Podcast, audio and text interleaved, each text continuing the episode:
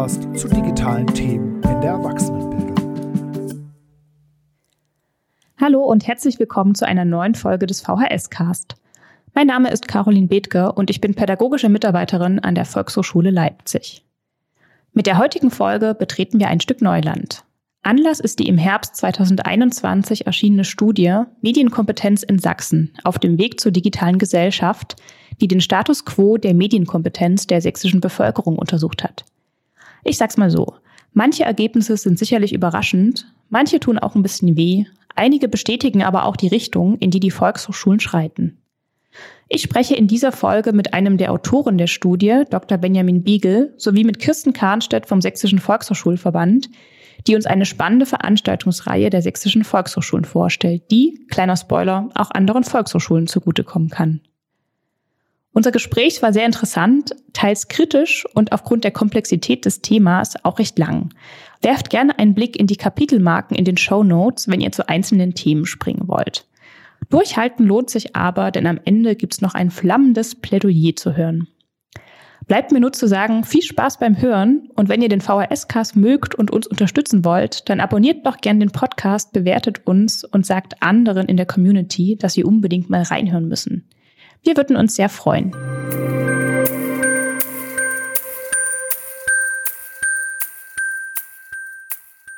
Die heutige Folge ist gleich eine zweifache Premiere.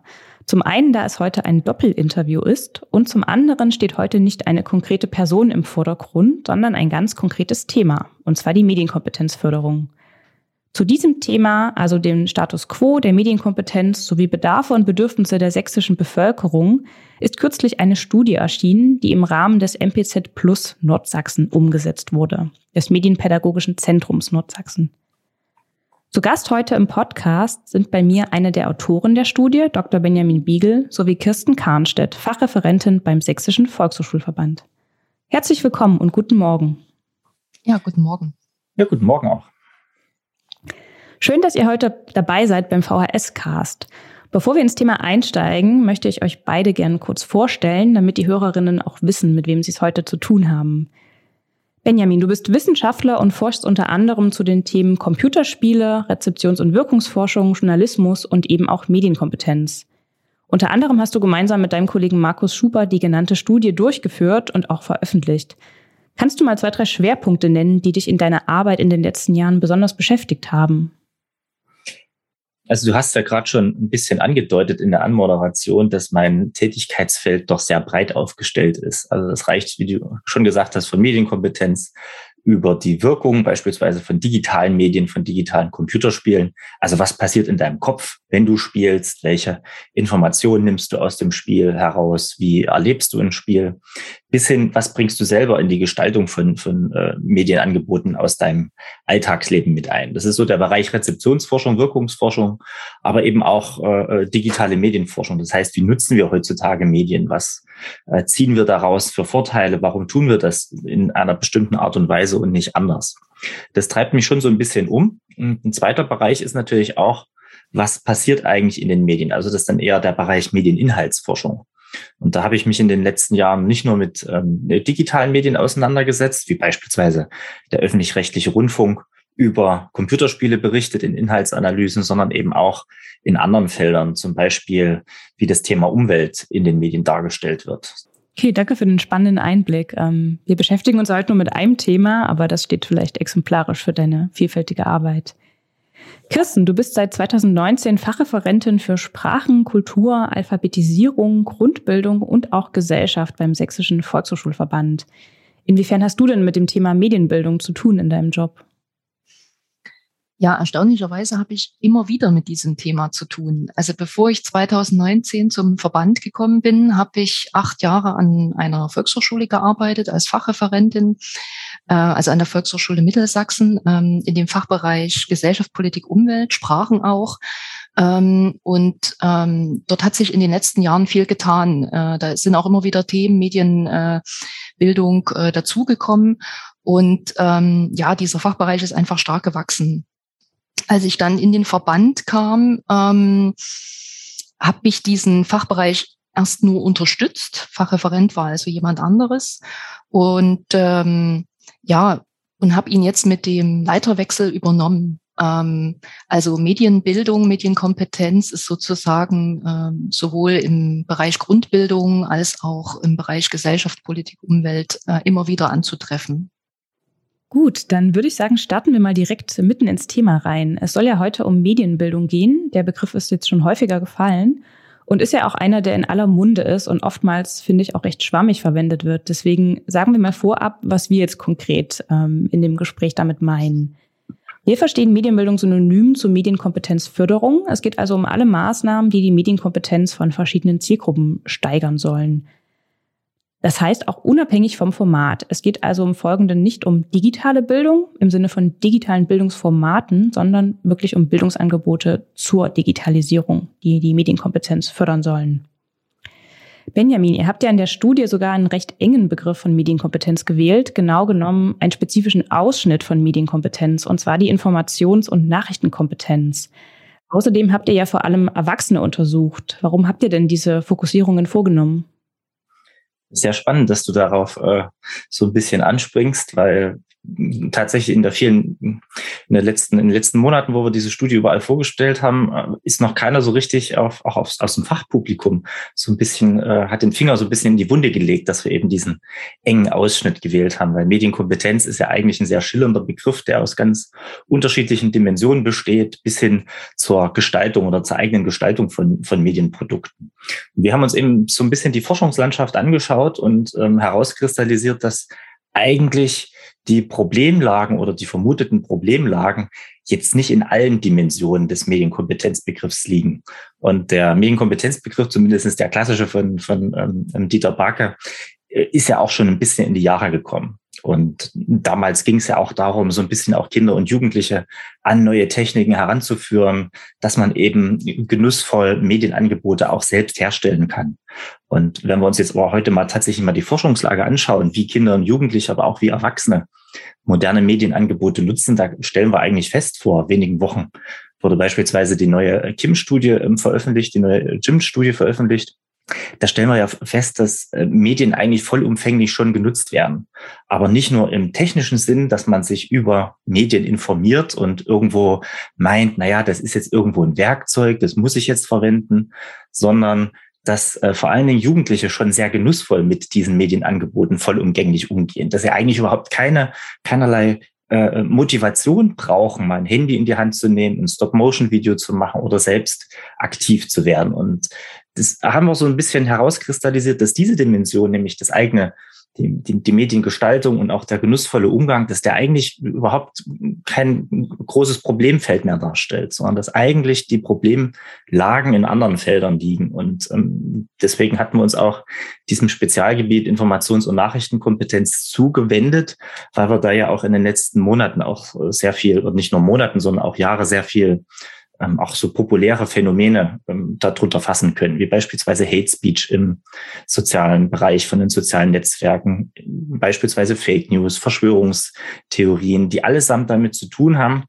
dass ähm, nicht nur Kinder und Jugendliche, sondern vor allen Dingen Erwachsene vermehrt in der Online-Welt mit Informationen aller Art konfrontiert werden und dass die systematische Suche und Orientierung in diesen Informationen eine immer zentralere Rolle einnimmt. Und das ist sozusagen der Grund, warum wir uns auch ein bisschen darauf fokussiert haben.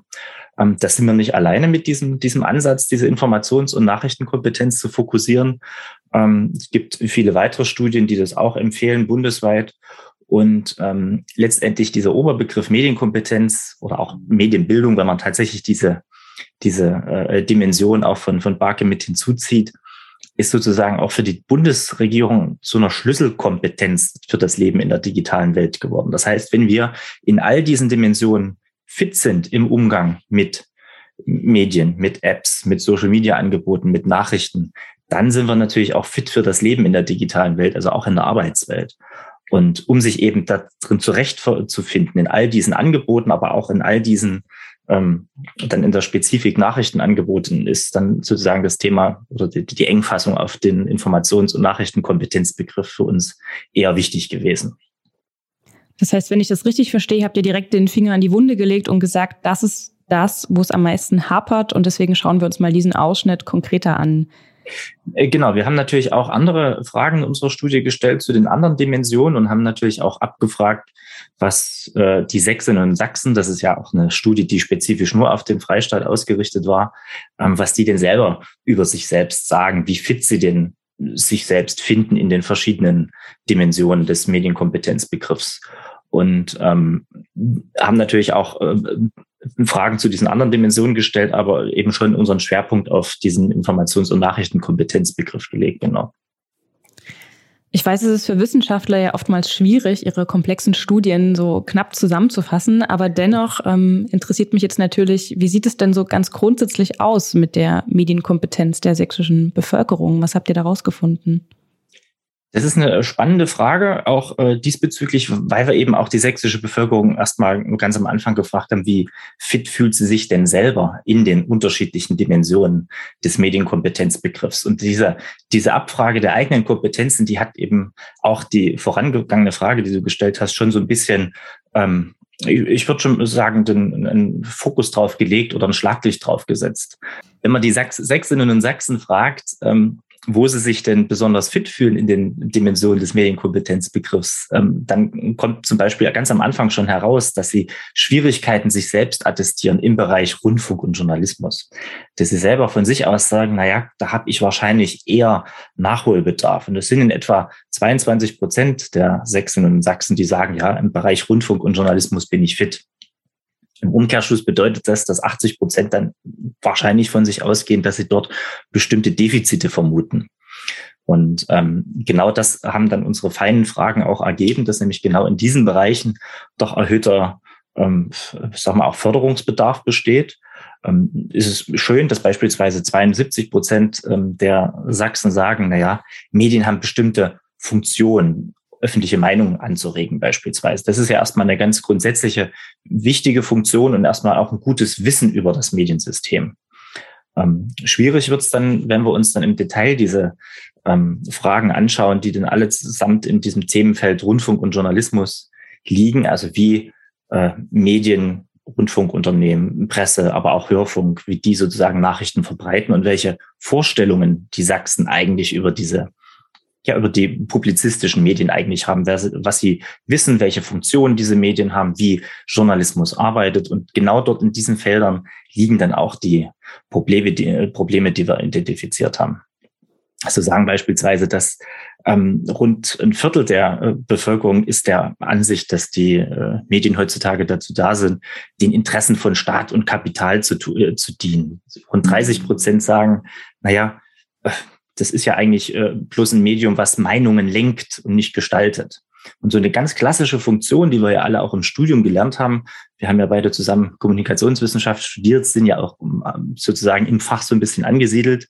Und diese ganz klassische Funktion, die eigentlich fundamental ist für auch äh, eine demokratische Partizipation in der Gesellschaft, nämlich neutral über Sachverhalte zu berichten, keinen Standpunkt einzunehmen, Nachrichten und Meinungen zu trennen, ähm, der Bevölkerung sozusagen unterschiedliche Sichtweisen der Parteien nahezulegen, die dann sozusagen auch abgewogene Wahlentscheidungen treffen können. Diese zentrale Funktion beispielsweise würde von, von keinem Sachsen von, oder von unter einem Prozent der Sächsinnen und Sachsen genannt. Und das finden wir, mein äh, Kollege Markus Schubert und ich von der Studie, schon relativ ähm, bedenklich und schwierig. Und wenn man dann wirklich noch im Detail sich das auch nochmal anschaut in der Studie, was die Sachsen dann meinen, wie denn eigentlich Journalisten konkret arbeiten, dann äh, zeigen sich eben noch weitere Problemfelder. So als kleines kurzes Beispiel geht auch wiederum fast ein Drittel der Sachsen davon aus, dass politische Nachrichten, beispielsweise ein Bericht über einen Minister, zum Beispiel jetzt äh, aktuell in der Corona-Pandemie Berichte über den Bundesgesundheitsminister, ob das jetzt Spahn oder Lauterbach ist, ist egal, dass diese Berichte erst inhaltlich von dem Ministerium freigegeben werden müssen. Das heißt, sprich, die Berufsfreiheit des Journalismus ist gänzlich unbekannt und dahinter stecken natürlich auch Befürchtungen, dass eben äh, Staat und äh, oder staatliche Organisationen und Journalismus eng zusammenarbeiten, dass Journalismus eben nicht frei agieren kann von irgendwelchen Interessen. Und das ist relativ bedenklich, finde ich. Ja, so ging mir das auch beim Lesen der Ergebnisse. Da wusste ich nicht, ob ich lachen oder weinen sollte. Und sich natürlich auch die Frage, wo liegt denn der Nachholbedarf? Liegt der bei den Bürgerinnen und Bürgern oder erklärt vielleicht der Journalismus auch zu wenig, wie er funktioniert oder die Politik erklärt es zu wenig. Ähm, ich glaube, das äh, hast du gut zusammengefasst. Also das ist nicht nur monokausal. Also wir wollen ja auch nicht äh, unbedingt sagen, ja, die Sachsen sind, sind schlechtere Menschen oder die Sachsen, die wissen einfach zu viel und wir müssen jetzt irgendwo mit einem erhobenen Zeigefinger erstmal so eine Art Staatsbürgerkundeunterricht erstmal durchführen, dass die Sachsen erstmal wissen, wo, in welchem Bundesland oder in welchem demokratischen System sie eigentlich leben, sondern da sind eigentlich wirklich ganz unterschiedliche Player auch gefordert. Also nicht nur ähm, Medienbildungsakteure wie die Volkshochschule, sondern eben auch die Anbieter von Medieninhalten sind, sind gefordert, ihre Arbeit transparenter zu machen, zu Fehlern zu stehen, aber auch zu erklären, wie eben, was eben freier Journalismus auch bedeutet. Und das sind natürlich auch manche Aktionen auch äh, von, von staatlichen Organisationen oder von, von, der, von öffentlichen Behörden auch sehr unträglich und sehr, sehr ja doch auch kritisch zu bewerten. Beispielsweise jetzt, wenn die Regierungs, wenn der Regierungssprecher von äh, der ehemaligen Bundeskanzlerin von Frau Merkel, der Steffen Seibert, ähm, ist ja jetzt äh, sozusagen dessen Amtszeit auch beendet und jetzt rückt wieder ein Journalist an die, in, in die Position nach. Das heißt, dieser Switch vom Journalismus hin zu politischer PR, wenn man das so möchte, äh, trägt auch möglicherweise schon, äh, finde ich, auch dazu bei, dass äh, das äh, so wahrgenommen wird, dass es da eine enge Verbindung gibt.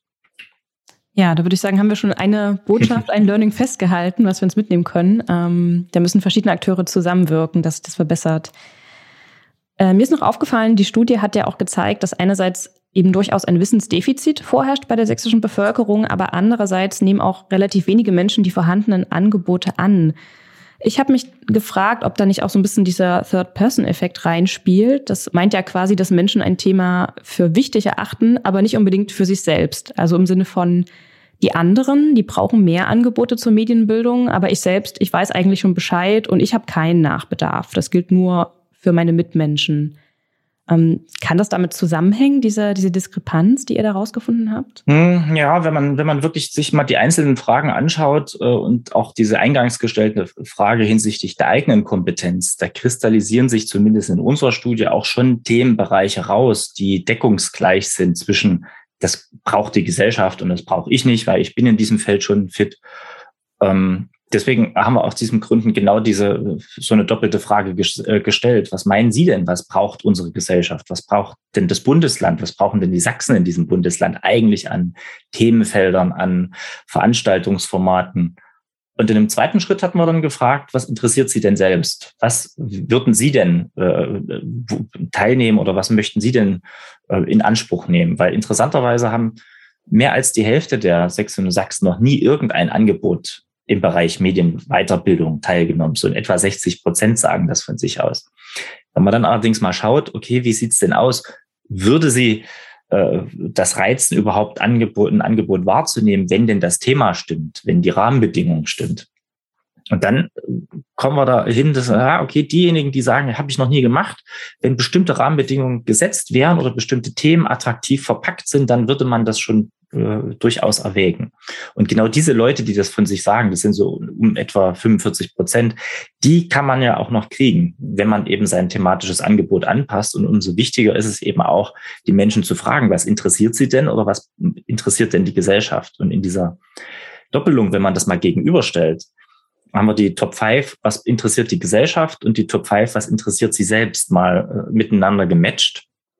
Und äh, wenn man sich die Themen anfällt, an, anschaut, gibt es wieder dieses eine Oberthema, nämlich Orientierung in der digitalen Medienwelt. Das sind allesamt Themen, die mit der Informationsflut im Internet zu tun haben. Das sind Themen wie Big Data, wie Datenschutz im Internet, wie Online-Shopping, aber auch Themen zu neuen Technologien wie, wie äh, ähm, Crypto-Mining, aber auch anwendungsbezogene Themen wie Sicherheit im Online-Shopping. Das sind allesamt Themen, wo die Sächsinnen und Sachsen sagen, ja, das braucht die Gesellschaft, aber das würde mich auch interessieren.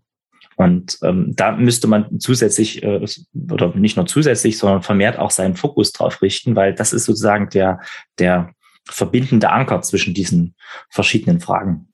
Das Oberthema Orientierung in der Medienwelt. Okay, du hast eben auch schon die Rahmenbedingungen angesprochen. Da würde ich gerne später nochmal mit euch genauer darauf schauen, wie denn die Rahmenbedingungen sein könnten, damit ähm, diese Angebote auch mehr Menschen erreichen.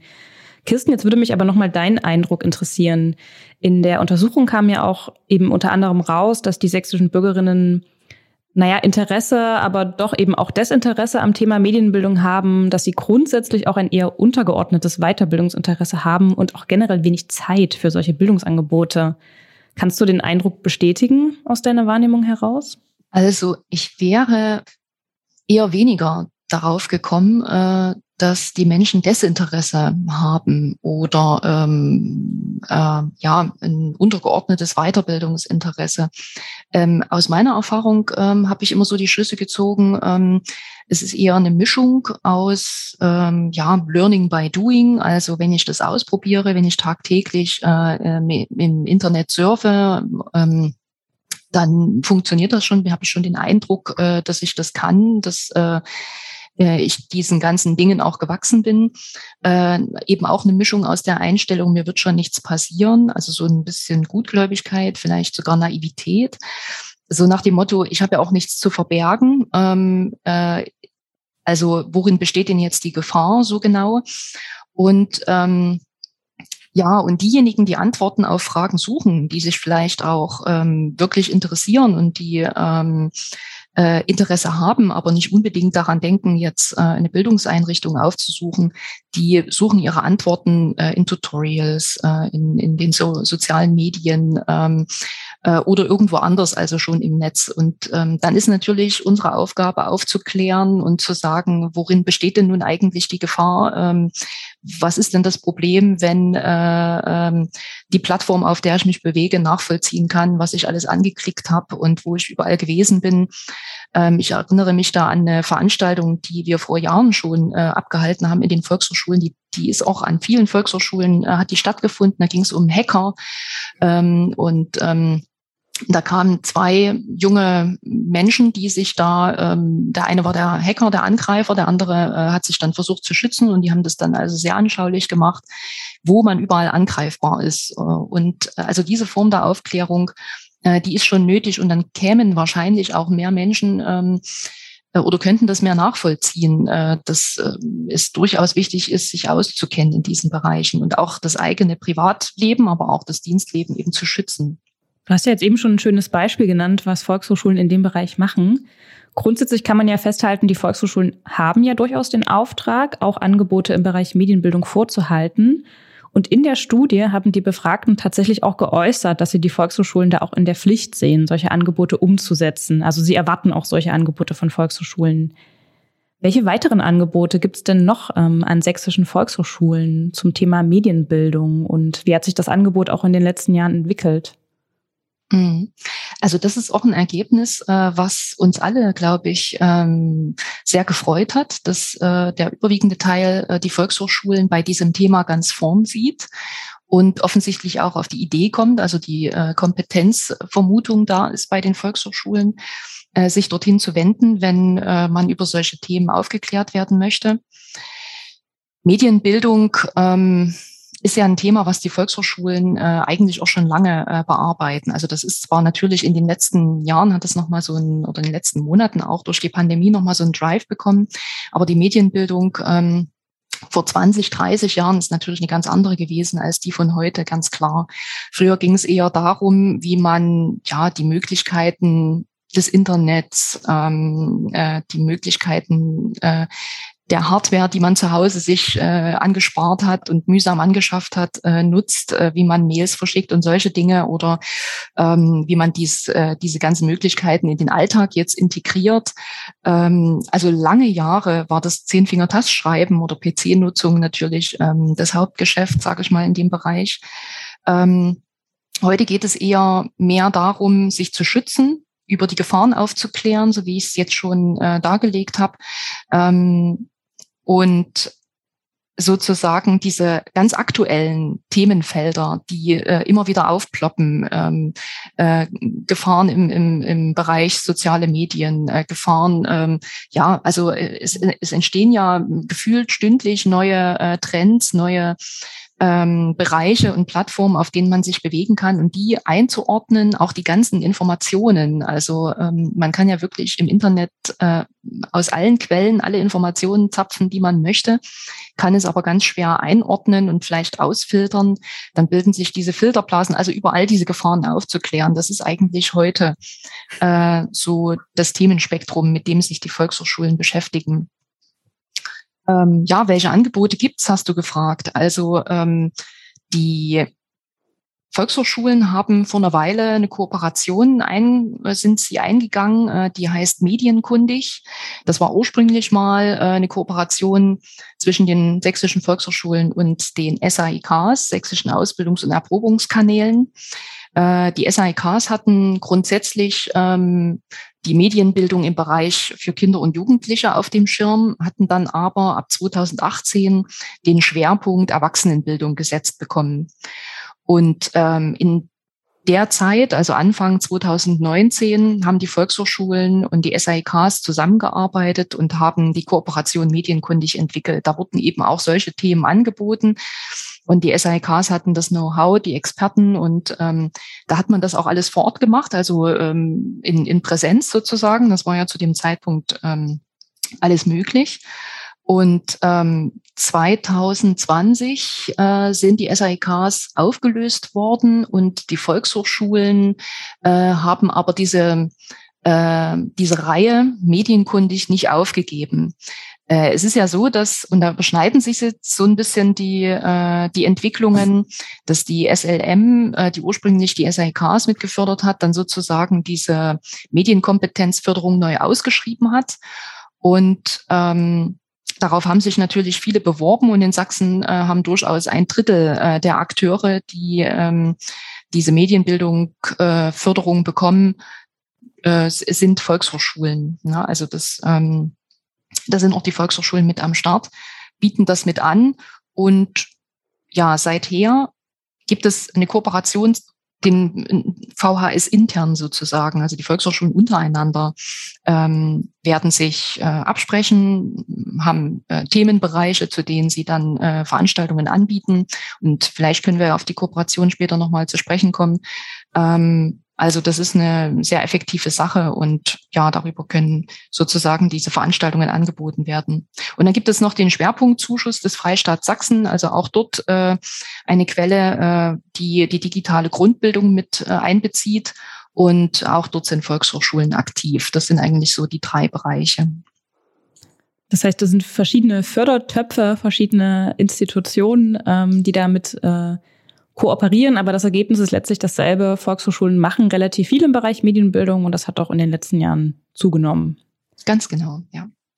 Ähm, Benjamin, ihr habt in der Studie ja auch konkret untersucht, welche Formate sich Bürgerinnen wünschen. Ähm, welche sind das denn? Also wie müssten denn die Angebote aussehen, dass sie auch tatsächlich angenommen werden, gerade bei der Erwachsenenbevölkerung?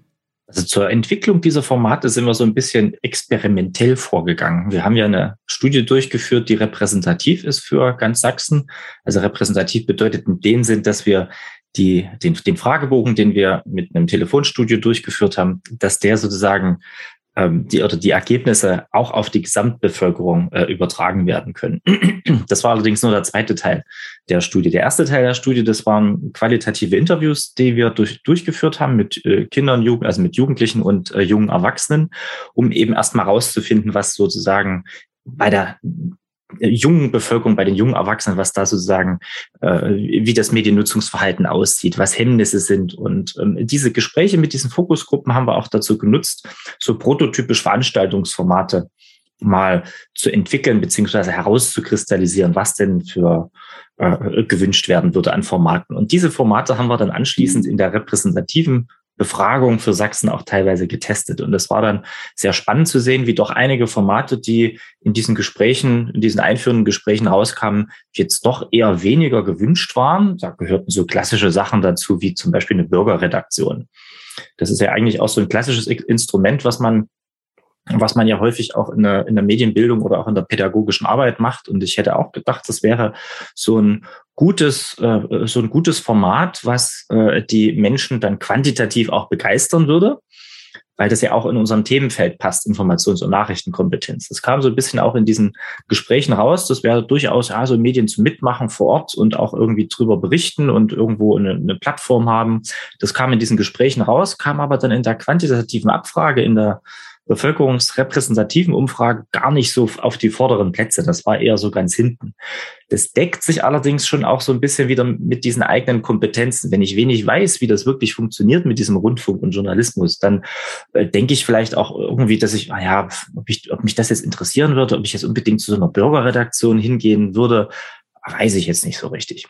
Spannenderweise kamen ganz andere Formate dann raus, die auch im Zusammenhang mit der VHS natürlich möglicherweise interessant sind.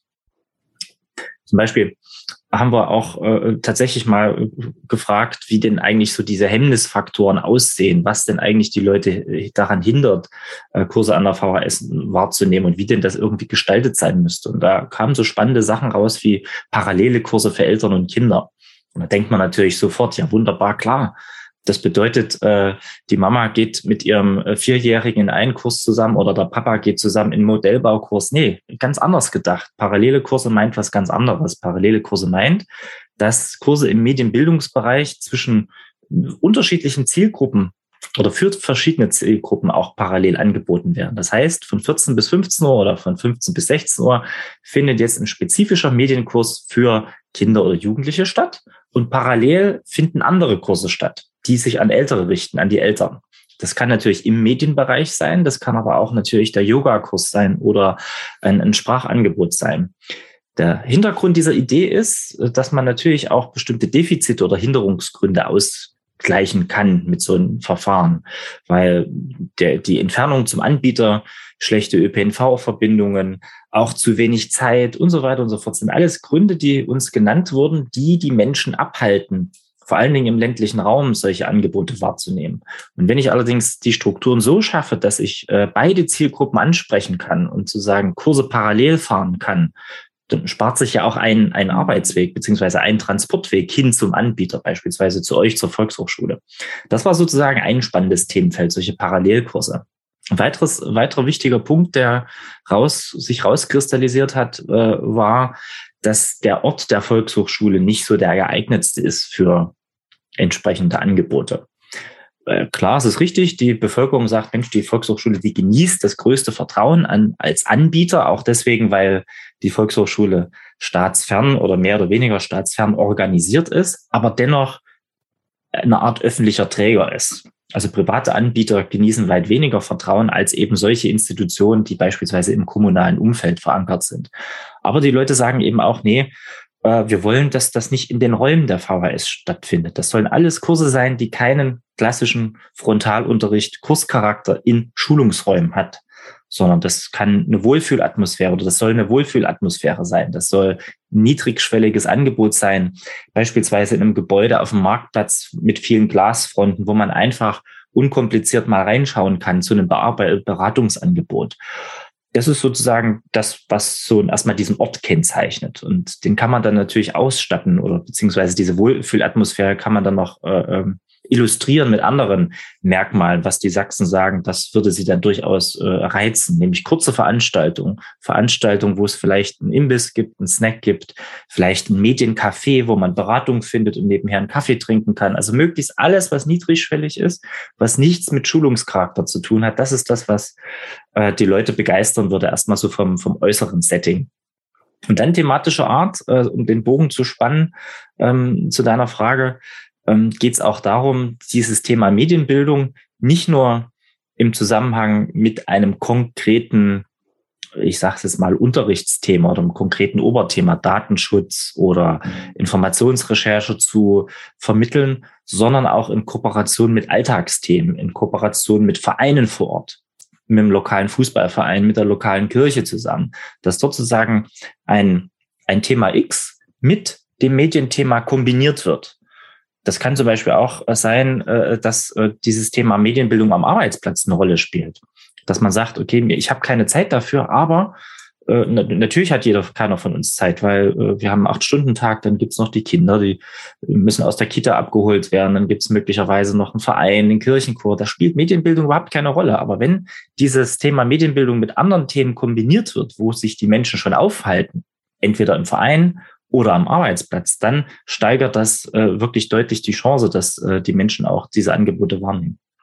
Das finde ich total spannend, was du gerade beschrieben hast. Und ich habe mich da beim Lesen der Ergebnisse auch gefragt, ähm, gibt es da nicht auch eine Diskrepanz zwischen unserer Innensicht als Volkshochschule und, und, der Sicht von außen, der Bürgerin auf uns? Weil ich würde jetzt, gut, ich bin jetzt auch nicht ganz ähm, neutral in meiner Haltung, aber ich würde sagen, es gibt durchaus schon sehr viele Angebote von Volkshochschulen, die in diese Richtung gehen, aber die öffentliche Wahrnehmung ist manchmal eine andere. Also man erwartet dann eben doch, dass man in ein Schulgebäude geht und Frontalunterricht erlebt.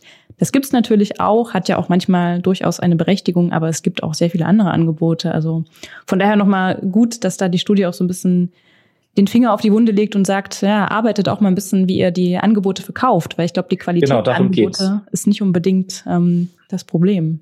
Genau, darum geht's. Innensicht und Außensicht. Und ähm, das hat sich auch in dem Pilotprojekt MPZ Plus gezeigt, äh, was ich diese zwei Jahre lang geleitet habe, dass das durchaus auch im öffentlichen Raum mehr Anklang findet, wenn man Kooperation auch mit Medien eingeht, mit also publizistischen Medien, wenn man seine Angebote nicht nur ganz klassisch in einer Meldung äh, über eine Pressemitteilung verkauft oder vielleicht auch mal bei Facebook äh, eine Veranstaltungsreihe teilt, sondern eben, dass man Referenten auch durchaus aktiv in der Zeitung ähm, bewirbt, wenn Referenten auch mal ein Interview in der Zeitung äh, also quasi dargestellt wird, dass über, über das Thema nochmal im Vorfeld schon mal berichtet wird. Das setzt natürlich voraus, dass man intensiv auch mit den Pressevertretern redet und ähm, dass man das denen natürlich schmackhaft macht, weil, wie wir ja wissen, die sind natürlich neutral in ihrer Arbeit und es ist ja nicht äh, ein verlängerter Arm unserer Presse- und Öffentlichkeitsarbeit, so eine Zeitung. Aber es zeigt sich eben schon, dass wenn man es schafft, möglicherweise mit äh, bestimmten Aktionen auch äh, die Aufmerksamkeitsschwelle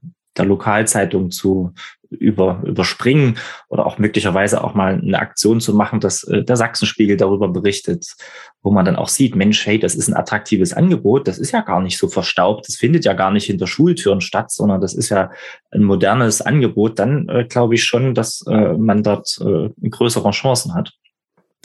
Ihr habt da, glaube ich, am MPZ Plus auch selber ein, äh, sag mal, Best-Practice-Beispiel umgesetzt. Und zwar habt ihr eine Ausstellung zum Thema Computerspiele in Schloss Hartenfels bei Torgau organisiert. Ähm, hat denn dieser ungewöhnliche Ort nochmal andere Zielgruppen angesprochen? Was waren da so eure Erfahrungen?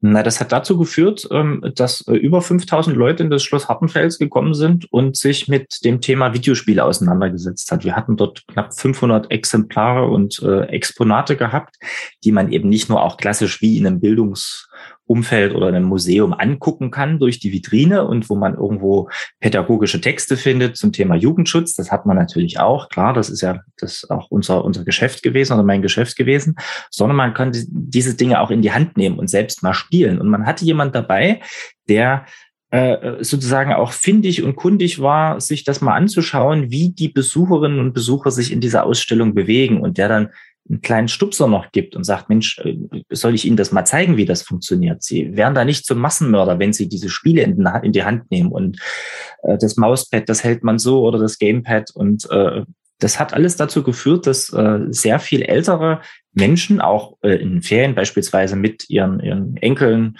Enkelinnen und Enkeln dahin gegangen sind, dass auch äh, Menschen, die einfach so mal auf diesem Schloss waren, ganz überrascht waren, dass sie dort in einem Themenumfeld, nämlich in einem historischen Gebäude, was eher äh, sonst Kunstausstellungen beherbergt oder Ritterrüstungen zeigt, dass dort eben so ein innovatives Thema ähm, niedrigschwellig umgesetzt ist. Und das hat schon auch dazu geführt, dass in der Ausstellung die Menschen über dieses Thema in, in das Gespräch gekommen sind und sich über ihre eigenen Medienerfahrungen und auch Vorbehalte gegenüber diesem digitalen Medium ausgetauscht haben.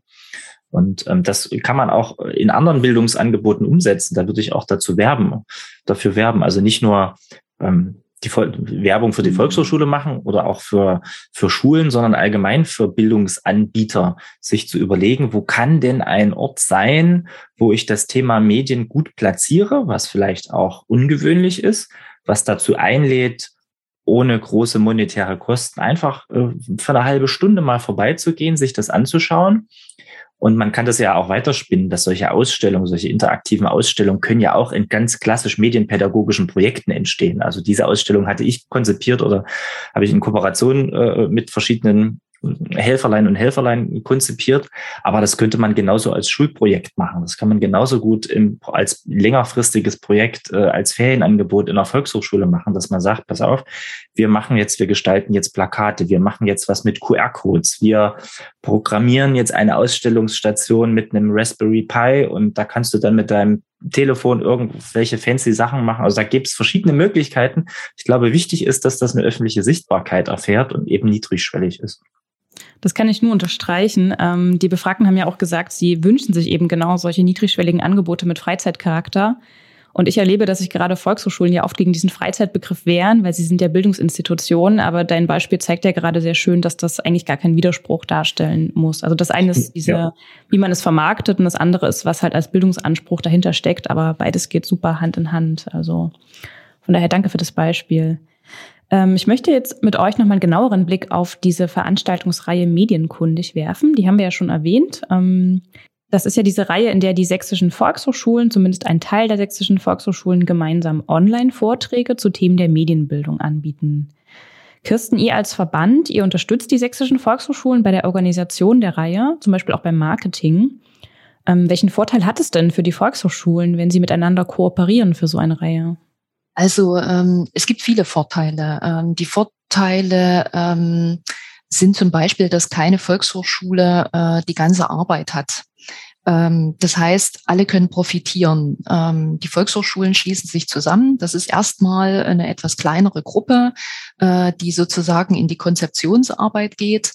Ähm, man tauscht sich aus über Themen, über Schwerpunkte, ähm, über ja, äh, zukünftige Inhalte, über das, was ähm, alle irgendwie so interessiert.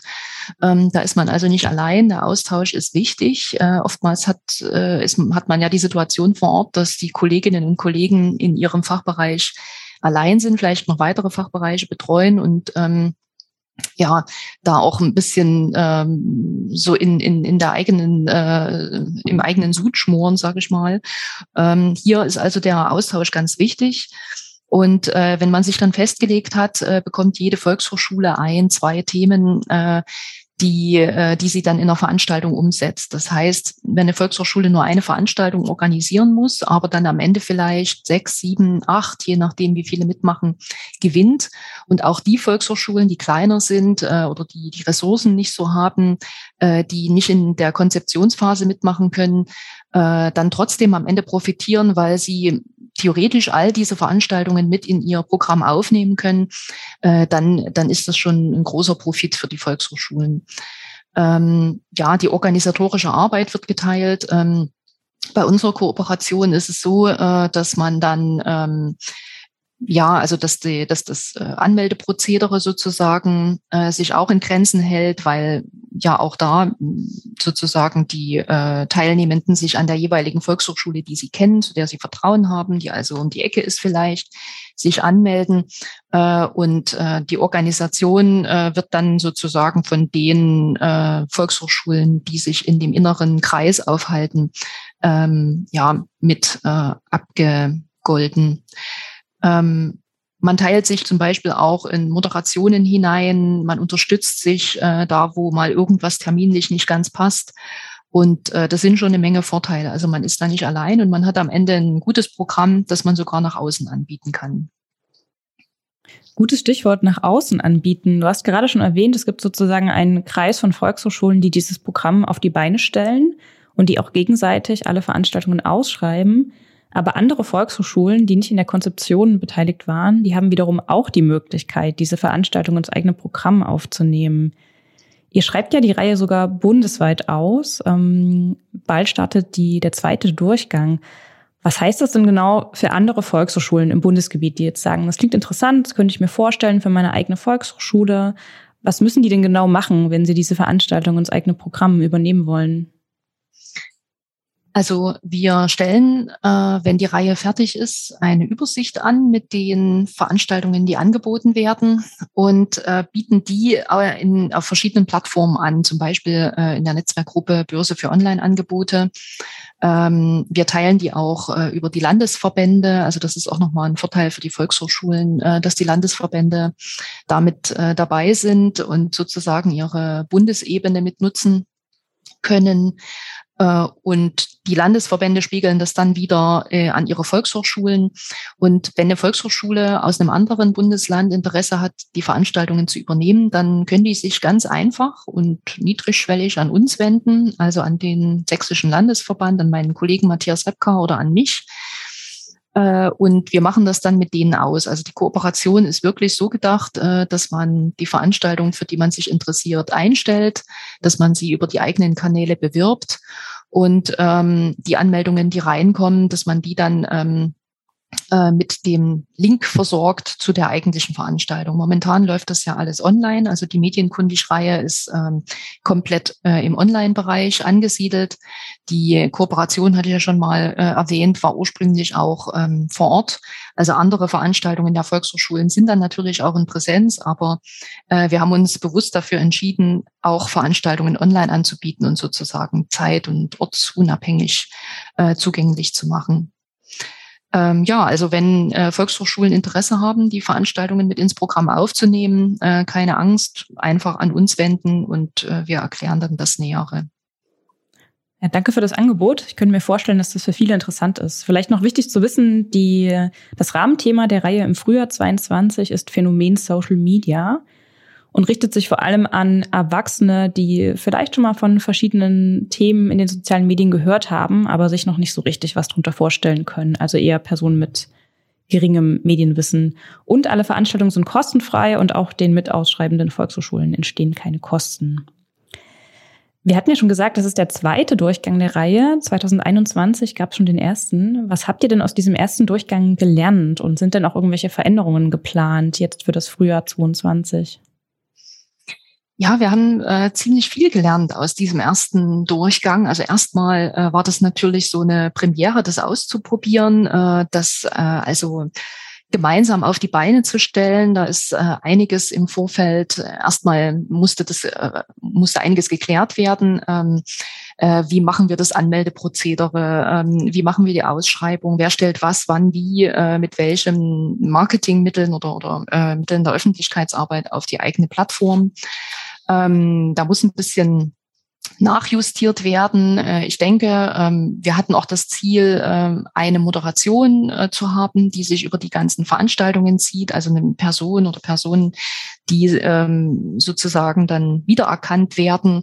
Äh, dem Thema wollen wir uns nochmal widmen und mittelfristig wollen wir auch in der Cloud so eine Art Kursraum erstellen, wo wir dann entweder Aufzeichnungen oder eben Informationen, Materialien zu künftigen Veranstaltungen oder zu gelaufenen anbieten können, so dass man also auch über die VHS Cloud ähm, zugreifen kann auf diese Informationen.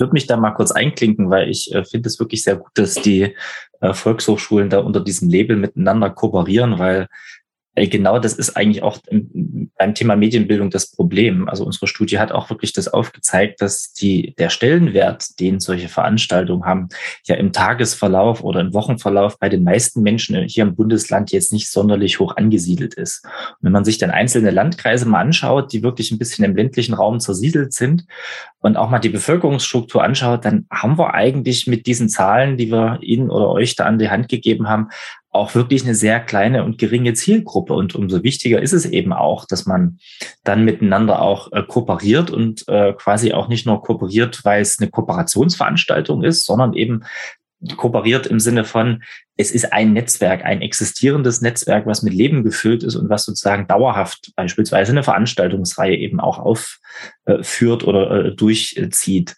Und umso wichtiger sind halt solche gemeinsamen Marketingaktivitäten eben auch, weil wir haben Bundesländer oder nicht Bundesländer, Landkreise mit einer geringen Netzabdeckung. Wir haben Landkreise, wo die Menschen eher noch in Zeitung gucken, wann die Veranstaltungen stattfinden. Dann gibt es Landkreise mit dem klassischen gedruckten Programm. Und wenn das miteinander gut verzahnt ist, äh, ich glaube, da sehe ich gute, gute Potenziale eben auch, das umzusetzen.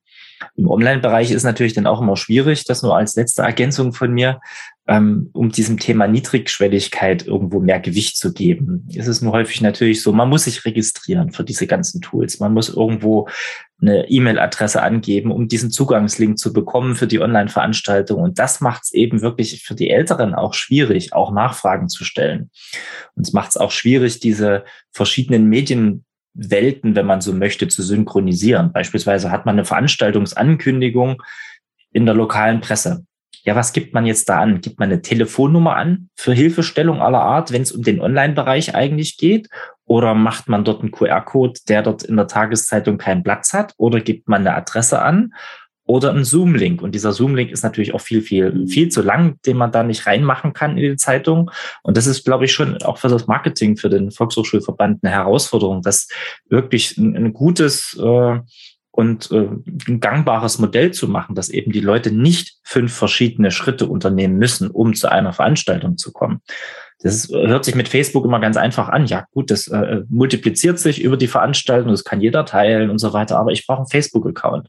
Das ist erstmal ist schon für viele eine Hürde und auch für viele ältere Menschen, die dann möglicherweise auch mal dort schon mal gewesen sind oder ältere Menschen, vielleicht ein paar Jahre älter als ich, die vielleicht dort schon mal gewesen sind und schlechte Erfahrungen gemacht haben mit, das Konto wurde gehackt. Das hatte ich in meiner eigenen Familie auch schon, dass meine, meine Mutter auch schon wieder aus Facebook ausgestiegen ist, weil das, sie hatte keinen Zugriff mehr. Und dann die Schwelle zu sagen, ich gehe jetzt wieder hin, mache einen Kurs, wie ich Facebook nutze, bin dann bei Facebook habe dann wieder ein Tool, was irgendwo verlinkt ist, wo ich schon wieder meine Daten eingeben muss. Das ist halt schon schwierig. Und ähm, deswegen mein Hinweis an, an, an Sie oder an euch oder auch an den Verband, sich wirklich mal die Zeit zu nehmen, wie das irgendwo konzeptionell miteinander verzahnt werden kann. Vom Marketing bis hin zur PR, bis hin zur zentralen Anlaufstelle. Wie sind die Kommunikationswege? Wo rufe ich an, wenn ich nicht reinkomme? Wem schicke ich eine E-Mail? Oder muss das überhaupt mit einer E-Mail sein? Weil jeder Schritt, der sozusagen gemacht werden muss, da haben wir 50 Prozent oder irgendeinen Prozentsatz äh, von Menschen, die das nicht hinbekommen, auch wenn es wahrscheinlich einfach ist. Das wäre sozusagen nochmal meine Message an, an den Volkshochschulverband, sich da wirklich mal auch Gedanken zu machen, vielleicht auch über eine zentrale Supportseite, eine zentrale Anlaufseite für alle Volkshochschulen oder auch für alle Kooperationspartner in diesem Projekt, dass man eben nicht neu wieder nachdenken muss, okay, welche Veranstaltung auf welcher einzelnen Volkshochschulseite, wer ist jetzt irgendwo der Ansprechpartner? Ich erlebe das ganz aktuell gerade in einer Kooperationsveranstaltung zwischen der Volkshochschule, zwischen einer Volkshochschule und der Landeszentrale. Und das ist natürlich dann immer so eine Frage, wer ist denn jetzt sozusagen der Masterhost von solchen Veranstaltungen? Ist das jetzt Ihr Programm? Ist das jetzt unser Online-Programm? In welchem Format sind diese E-Mail-Adressen aufgebaut? Brauchen wir das überhaupt? Muss man sich registrieren?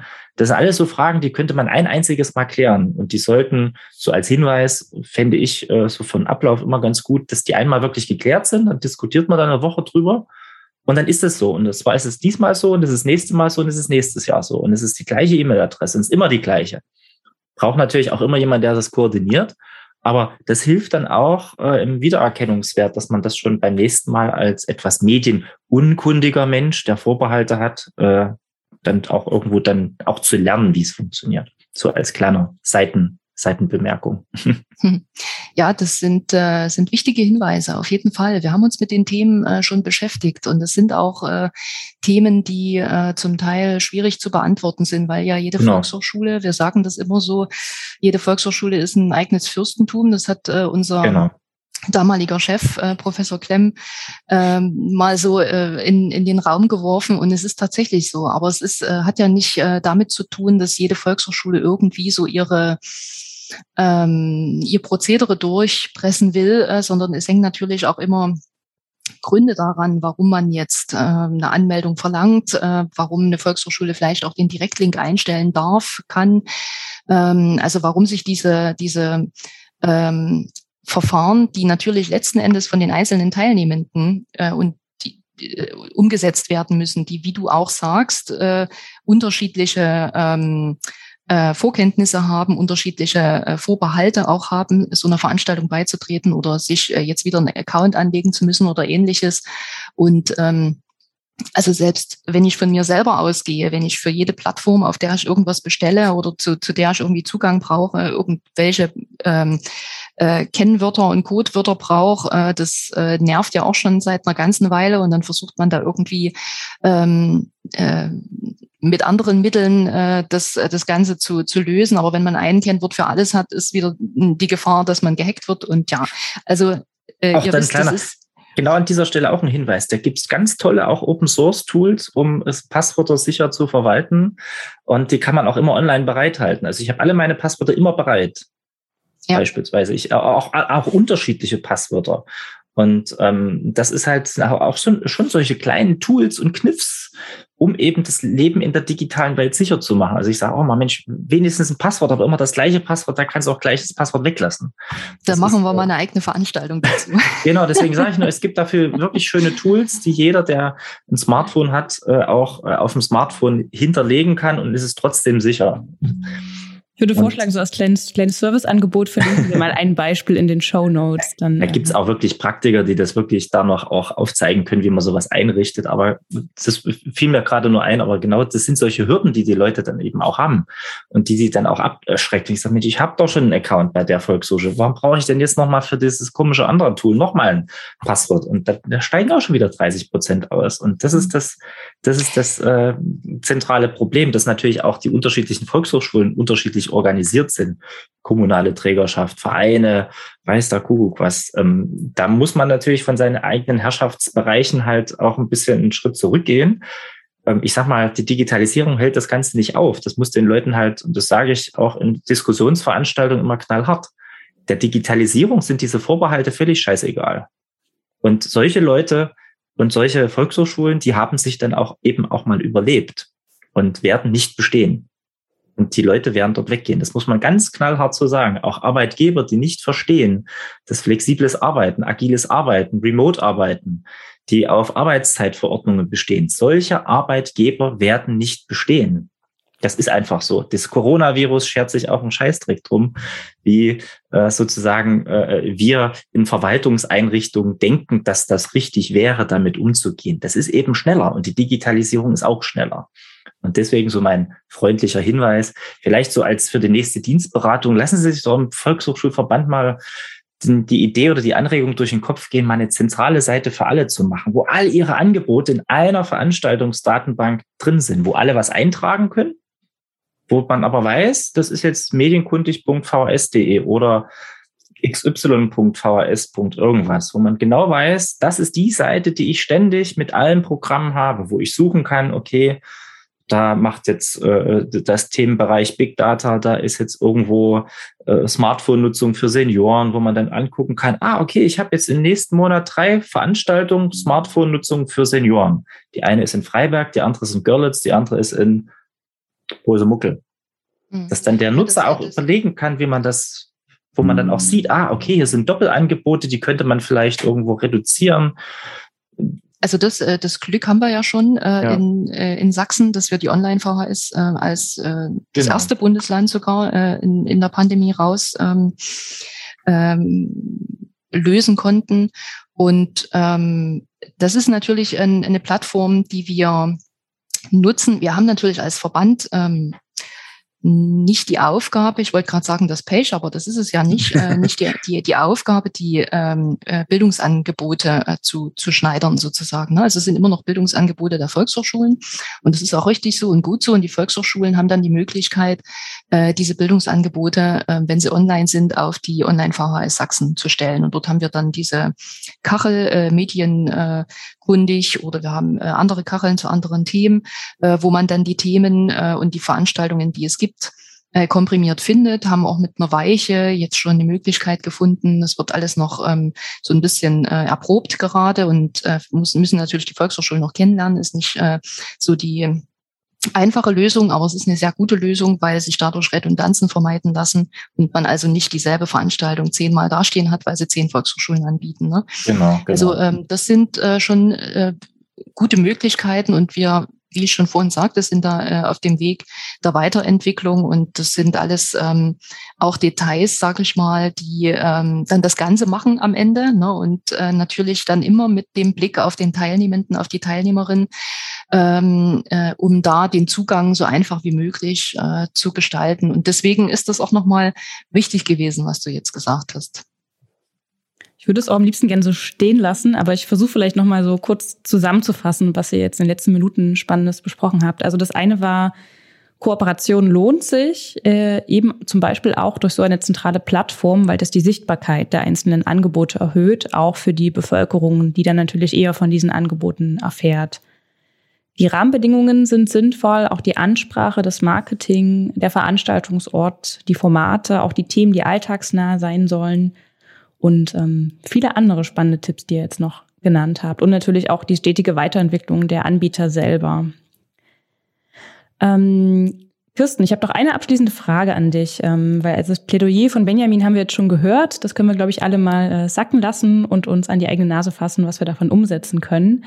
Ähm, Kirsten, wenn du dir eine Sache von den sächsischen Volkshochschulen wünschen könntest, welche wäre das?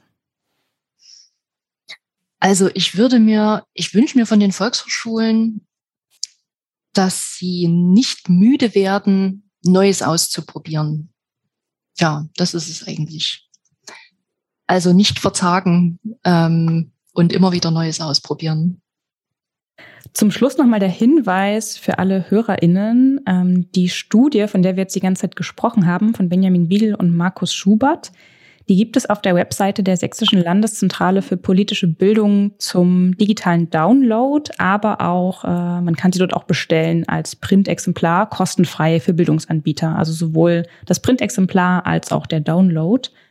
Da könnt ihr für alle kostenfrei. Auch als, auch als Privatmensch kann man das kostenlos. Als bildungsbedürftiger Privatmensch genau. genau kann man gerne einen Blick reinwerfen. Ist auch sehr schön aufbereitet. Ich habe sie komplett gelesen und nehme sie öfter auch mal wieder zur Hand. Also wirklich sehr lohnenswert, da mal genauer reinzuschauen. Wir konnten jetzt natürlich die Ergebnisse nur anreißen. Und nochmal der Hinweis an andere Volkshochschulen, die die Reihe Medienkundig mit ausschreiben wollen. Kirsten hat es schon genannt. Ähm, am besten schaut ihr direkt in die Netzwerkgruppe Börse für Online-Angebote ähm, in der bald das Angebot eingestellt werden wird. Oder ihr wendet euch direkt an Kirsten oder an ihren Kollegen Matthias Repka. Den Kontakt findet ihr auf der Website des Sächsischen Volkshochschulverbandes. Auch das verlinke ich gerne nochmal in den Show Notes. Gemeinsam mit den anderen spannenden Dingen, die ihr jetzt angesprochen habt, zum Beispiel eine Empfehlung für einen Passwortmanager und auch die von Benjamin erwähnte Gym-Studie, die ich auch nur empfehlen kann, die man auch kostenfrei downloaden kann. Ja, vielen Dank an euch beide auf jeden Fall für eure Zeit, die ihr euch genommen habt, die vielen spannenden Tipps und Hinweise, die ihr gegeben habt. Und ähm, ja, es hat mir sehr viel Freude gemacht, auch mal so eine Dreierkombination auszuprobieren. Mhm. Und ich hoffe, ihr habt noch eine gute Zeit und wir hören uns bald mal wieder. Ja, wir ja, vielen Dank. Tschüss. Tschüss. Ja.